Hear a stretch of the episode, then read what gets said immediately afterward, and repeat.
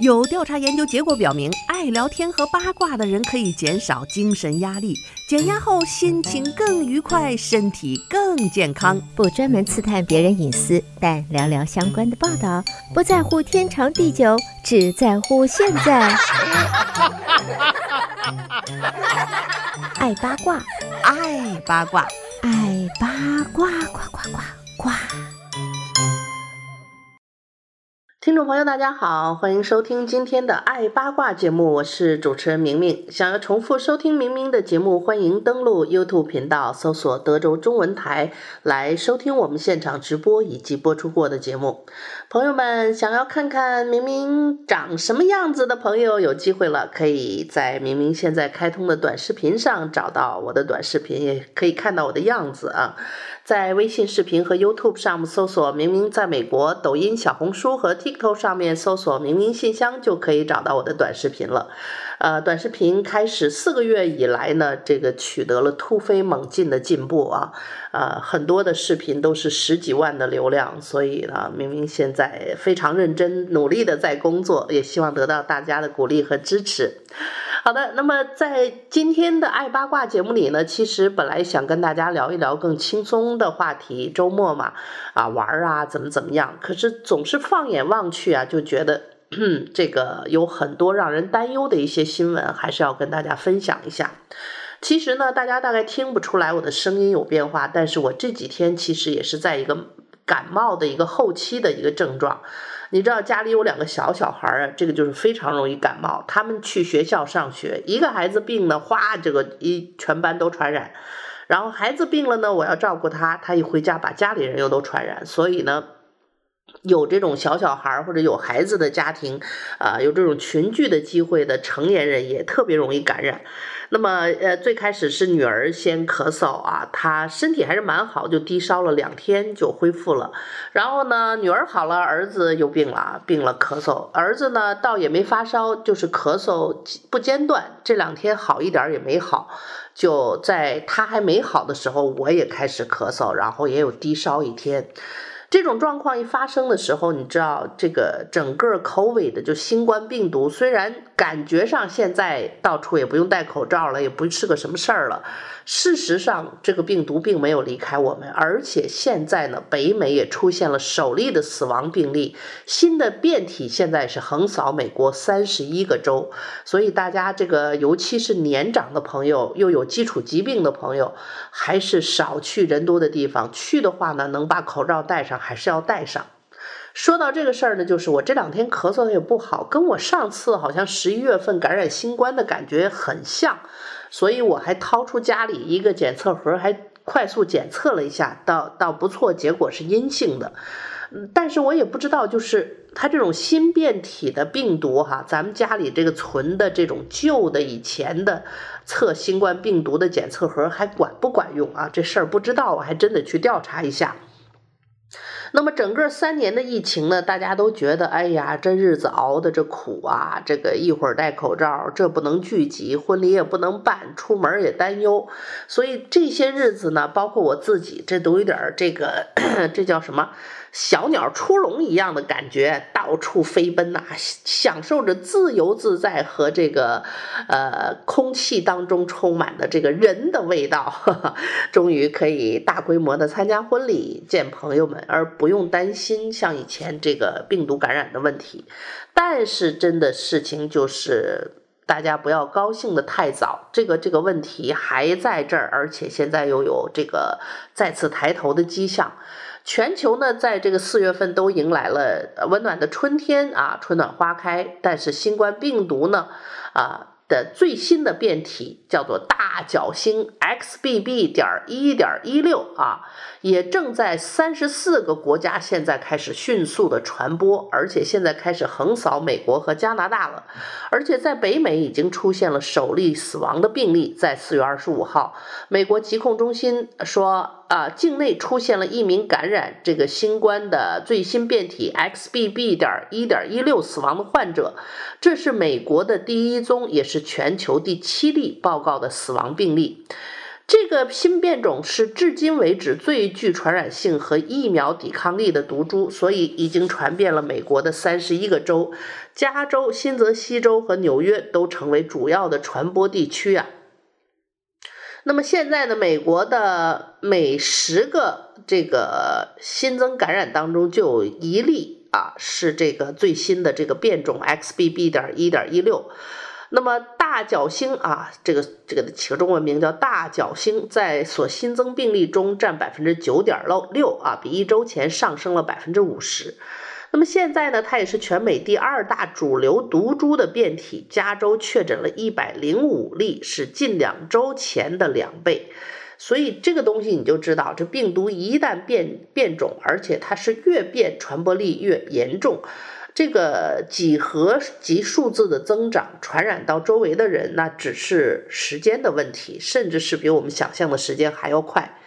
那么，世界卫生组织上周刚刚指定 XBB. 点一点一六为关注的变体，警告各国开始注意。那么，大角星的传播能力呢，是非常的厉害啊，它已经具有这个传染性的亚变体。但是目前当然也没有证据表明说这个这个 XBB. 点一点六会导致更多的重症和死亡，但是有可能会成为最新的主流的一个毒株，所以大家现在也非常担心，就是感染之后的症状啊会不会影响啊这个我们的旅行啊或者等等。这一次的这个最新变种的新冠病毒的症状呢，这个 XBB. 点一点六出现了早期疫情当中从来没有出现的一些新的感染的特征，比如说感染者有结膜炎、眼睛发炎、红肿，甚至有这个眼睛黏黏的，这个有分泌物啊粘在一起的这种症状。所以，当你有什么眼睛不舒服啊、发炎的症状的时候，一定要提防小心，赶紧去检测一下会不会中招了。那么常见的新冠病毒包括了一些高烧啊、咳嗽啊、感冒啊、全身的疲惫啊、味觉、嗅觉的丧失等等，这是以前我们所得知的。那么这一次结膜炎还是第一次出现，尤其是儿童患者，所以很多专家呢也是引起了很大的这个注意和研究。专家说，正常情况下，结膜是白色的，肉眼很难分辨。当结膜中的小血管发炎的时候，就会变粗变红，肉眼就会看到非常明显。那么，新冠病毒引发的结膜炎呢，是这种感染性的结膜炎，主要表现在患者眼睛发红、肿胀、有分泌物，而且分泌物是白色的粘液。那么，新冠病毒引起的结膜炎呢，一般不需要积极用药。啊，很多呢就自行缓解了。如果结膜炎比较严重的话，可以在医生的指导下使用抗病毒的一些眼部的药水啊，啊，或者是凝胶等等。那么，在全球现在三十三个国家传播的这个最新变种的 XBB. 点一点六正在不断的攻陷，各个国家的疫情也在啊这个缓慢的上升。意大利的卫生部门证实呢，在四月十四号到二十日这一段时间呢，意大利全国就新增了两点七万例的感染，死亡人数狂飙百分之四十八点一。那么美国的这个上周呢，这个新冠最新的这个 XBB 一点一点六也占占了新增病例的百分之九点六。啊，也是在缓步的增长，所以英国发现了一百三十五例，英格兰出现死亡病例有五个，那么印度病例也激增了九十倍，二十四小时内就新增了一万的最新感染，一周内死亡人数上升百分之二十五，新加坡感染人数在三月的最后一周几乎翻了一倍啊，也是达到了今年的最高水平。所以说，这个大角星变异株的感染病例啊，大家还是要小心呐。啊，家里没有口罩的朋友，我也建议大家该囤点儿，还是要囤点儿啊，不要等到这个突然又在爆发式增长的时候，像像以前那样，连个口罩都买不着啊，没有办法保护自己和家人。那么除此之外呢，像印度尼西亚、越南、泰国这些亚洲国家也都出现了感染上升的情况。那么北美呢，也有一些人小范小范围的第二次感染，也就是说以前感染过新冠病毒的人呢，又再次感染。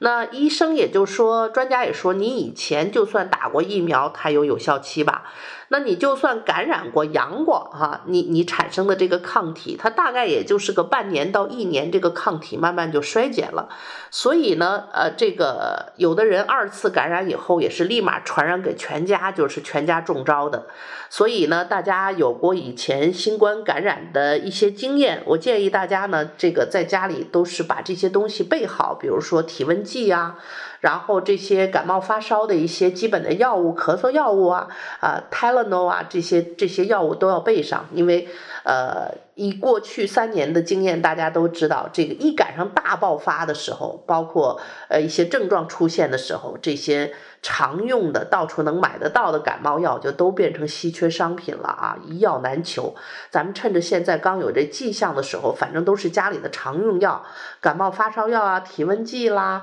然后那种。呃，就是一般会会检测使用的一些检测盒啊、口罩啊这些消毒剂啊，还还别扔得太早。看来呢，这跟新冠病毒这个回合还是一来二去啊，完全没结束啊。呃，那么在这样的状况之下，大家一定要注意哈，这个该出去玩要玩，人特别多的时候戴口罩。身体不好的朋友呢，量力而行，少去人多的地方聚集。这些天我偶尔去超市，去有些地方已经看有些人把口罩又戴上了。我当时还在纳闷，我说，哎，还是有很多人注意。但事情就是这样，经过过去三年疫情啊，这个口罩期。大家对戴口罩这个事情，在美国现在已经司空见惯了，谁也不会因为你戴个口罩，就像以前一样，用那种诡异的眼神看着你，或者觉觉得你得了什么不可告人的疾病。大家已经非常习惯了。那包括你可能就是一个普通的感冒或者普通的病毒感冒，戴上口罩，既能够保护自己，也是保护他人。你去个超市买个菜，本身还咳嗽哈，你可能自己都不知道是病菌感冒还是呃病毒感冒，你就是戴上口罩就可以。保护他人不被你去传染，这都是一个做人的功德吧。所以看来呢，这样的一个病毒又又反弹的这个状况，就提醒大家好自为之，吃得健康，晒晒太阳啊，适当的锻炼身体，保持身心的健康，提高免疫力，这恐怕是当务之急。好的，听众朋友，您正在收听到的是德州中文台的《爱八卦》节目，让我们稍事休息片刻，欢迎继续收听今天的《爱八卦》节目。好，听众朋友，欢迎继续收听德州中文台的《爱八卦》节目，我是主持人明明。上半段呢，跟大家通报了一下这个新冠病毒最新的一个状况啊，最新的变种又在不断的出现，而且感染人数在持续的上升。尽管现在还不用太紧张，因为它的致命率现在看来还没有那么高啊，传染率呃还暂时在一个。不像以前那么那个，我们上上几年那个传染那么严重，但是会到什么样的状况，可能很快大家就会看到结果了。那么出门玩这件事情呢，我就说今年我也有点出笼鸟的感觉，这个憋不住的就想到处去窜一窜玩一玩，因为过去的三年真是在家给憋坏了。那么最近呢，这个我今年三月底四月初呢，就去墨西哥的坎库参加了女友的婚礼，做了一次伴娘，真的是非常的开心，而且见到了我坎库去过几次，但是都是很多年前，然后都是夏天很热，所以我一直对墨西哥的印象不是很好啊，所以当然这次是因为女友在那儿结婚啊，就义无反顾的过去了。但是这次因为季节选得很好，三月底四月初，正是不冷不热的季节，所以这次的旅行堪称完美。再加上呢是女友结婚，众多的朋友们聚在一起呢，闺蜜们多年不见呢，包括从其他州好久不见的朋友都在这次婚礼的现场，大家聚在了一起，非常的开心。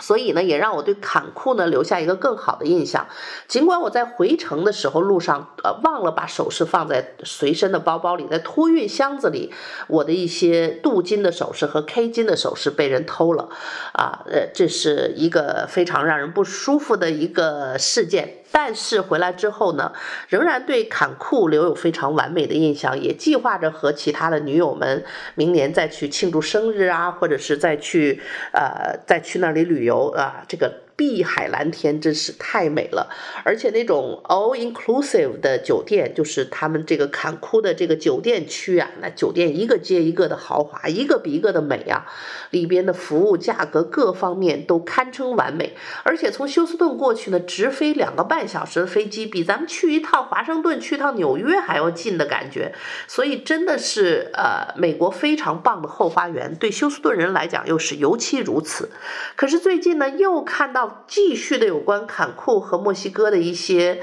治安事件的报告就真的让人高兴不起来，而且呢，衡量这个各种安全因素以后，恐怕我也会暂时不去墨西哥去旅行，而改去夏威夷或者是美国佛罗里达这些呃更加安全的地方。当然，美国的治安大家也知道好不到哪儿去了，咱们这枪击事件也都司空见惯了。但是呢，墨西哥这地方，它毕竟是。其他的国家，你发生任何事情的时候，不管是法律的追溯啊，各方面的处理问题、语言的障碍等等，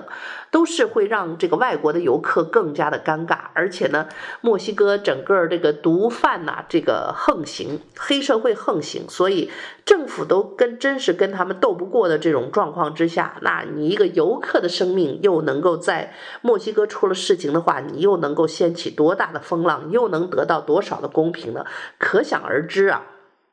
那么最近呢，呃，坎库啊，中国叫中文叫坎昆啊，在墨西哥当局表示，在坎库的度假胜地又发现了八具尸体，呃，因为贩毒集团的暴力活动非常的严重。猖獗啊，就就连这个以前是在美墨边境的那些厉害的城市，现在呢，就连这个以旅游城市著称的坎库也不放过，也是越来越糟。我们在四月初，我上一个 trip 离开坎库的时候，就听到酒店区有三个游客是离奇的死亡，当时也在调查当中。这次的这八具尸体应该是最新发现的了，所以你就可想而知，在那儿时不时的就会出现一点这些恶性的事故，已经算是司空见惯了。那么当局表示说，八具尸体被发现丢弃在墨西哥度假胜地的坎库坎昆，啊。警方在林地甚至天坑池塘中寻找失失踪人员之后呢，这些尸体在啊上个周末距离坎库的海滩和酒店区仅十英里的地方被发现。哦呀，这想起来好可怕！那么美的海水，如果说你从酒店的窗户望上去，美丽的海水，海鸥经过，可是海面上漂浮一具尸体过来，想想都要吓死个人了。三个人呢，随后被确认是先前报告的失踪人员。当局说呢，在靠近度假村机场的贫民窟附近的坎库的郊区一个林区，又发现了三具的啊遗骸，他们的身份身份现在还没有去确定。那么蒙特斯德奥啊奥卡当局说呢，这些尸体是在一周到两个月前被丢弃在那里的。哎呀，都不知道是不是我们曾经呃，这个酒店区说三个离奇死亡的人是不是其中的啊？根据墨西哥政府说，全国有超过十一万两千人被列为失踪人员。天哪，墨西哥现在有十一万两千人失踪啊！这失踪十有八九都是啊，这个呃，这个。凶多吉少，当然不排除有一些人被啊人贩子卖到外地呀。我们也知道，这个德州的美墨边境，很多人可能也是走线就过来啦，偷渡过来啦等等。那么警方表示说，呃，当然这些十一万两千人不能够全为全部定位为是这个被谋杀，或者是呃这个呃完全的被遇害吧。那么，警方表示说，这些尸体是在周末距离呃坎库不远的十英里的地方被发现的。虽然犯罪在墨西哥其他的地区更为常见，但是呢，它著名的旅游城市像坎库和其他度假胜地，通常呢被认为是比较安全的一个旅行目的地。那贩毒集团已经开始在秘密尸体倾倒处呢处理受害者的尸体，尤其是在几个贩毒集团争夺对加勒比海岸及其毒品贸易的控制全的这个时间上，那么当局在坎库以南约一百四十英里的地方进行了类似的搜查。那么，呃，这个二零二三年的三月十八号，墨西哥的海军和国民警卫队成员在墨西哥金塔纳罗澳洲坎昆的旅游海滩区巡逻。就是你，你在这个旅游区，经常也可能会突然看见这种荷枪实弹的国民啊，这个警卫队在那儿巡查，已经见怪不见不怪了。而且我们上次在离开酒店的时候，去机场的路上也都是被盘查的，所有的车辆要打开看车里的人员啊，都是荷枪实弹、穿着防弹背心的警察，就可想而知他们当地的状况是多么的严峻。那么，呃，很多的。失踪人员的亲属也进行了一些搜索，还使用了搜索犬。在一场啊四月初的时候，一场与贩毒集团活动有关的纠纷之后，又有四名男子在坎库被杀掉了。死者是在靠近海滩的城市酒店区被发现的。那么，呃，除了这样的事件以外呢，美国也有一个华裔少女从被。被骗去坎库，还好呢，她被找到了，是他的一个美国的所谓的继父啊，被骗他的这个这个小女孩跑去坎库去旅游，但是还好呢，有美国政府的这个大力的这个施压，当地呢就找到了他们两个，然后把这个继父逮捕了，然后也被运回美国来审判。那么女女孩呢也安全的回到了她这个呃美国的家里哈、和父母在一起。所以这个坎库啊，真的是一个让人又爱又怕的地方。爱它呢，真的是景色无敌啊，海水真的是世界上堪称最美的海景之一，一定是 top 级别的这个海水和沙滩。那个白色的沙滩，细腻的沙子，真是不比较你比不出来。因为我是三月份正好去了圣地亚哥的海滩，又去了夏威夷哈纳鲁鲁，然后又很快去了坎库。那么这沙滩的细致程度，连夏威夷都不如这个坎库的好，所以呢，这个坎库确实有它自然景观绝大的魅力，非常好的价格，热情的服务，然后玩乐的项目也非常好，但是这个安全真的是太让人头疼，呃，因此呢，我们。看到美国国务院的这个上个月发布了旅行指南，警告旅行者要更加谨慎去墨西哥旅行，尤其是在天黑之后的任何时候，在坎库、还有这个普拉亚德尔卡曼和这个图卢姆等这些度假胜地的附近，你不要像以往我们认为就是墨西哥不安全，都是一些这个毒贩横行的一些边境城市，现在不是这样了，现在是连这个著名的旅游城市。都已经被波及，因为呢，像坎库这些地方，因为游客众多，它也是毒品售卖的一个集聚地啊。就是说，它跟美墨边境那个交界的墨西哥城市呢，可能是偷渡和。毒品运送的通道，那个地方争夺。那么旅游城市像坎库啊，还有其他几个热门的墨西哥旅游城市，它是毒品零售销售在墨西哥境内可能是最集中的地方，因为很多的游客到了那儿都吸毒，啊，有市场，所以这个地方的这个毒贩也是最为猖獗。那这个有人吞了钱呐、这个走漏风声啊，黑社会这些事儿大家都知道啊，抢地盘啊，所以呢，就连这些。著名的旅游城市在墨西哥现在也都是呃重灾区了啊，大家一定要提加小心。那么我以自己的经验看呢，就是说。如果说还要享受墨西哥的这个环境，那我们下次如果出门，就是第一结伴而行，单独的一两个人我都不建议，包括两口子啊。你以前是觉得很安全，那是没出事儿，出了事儿就是大事儿。建议都是两个人以上结伴出行啊。然后从美国直飞到墨西哥之后呢，最好是订那种 all you 呃 inclusive 的酒店，像我们上次度那种，就是在度假村里吃喝玩乐全包括了。你从机场呢就预定酒店的接驳车，就比如说你你住在这个 Hyatt 酒店吧，就说你预定好这个酒店专门来接你的，上面都有 logo 的这个这个这个车辆来接你，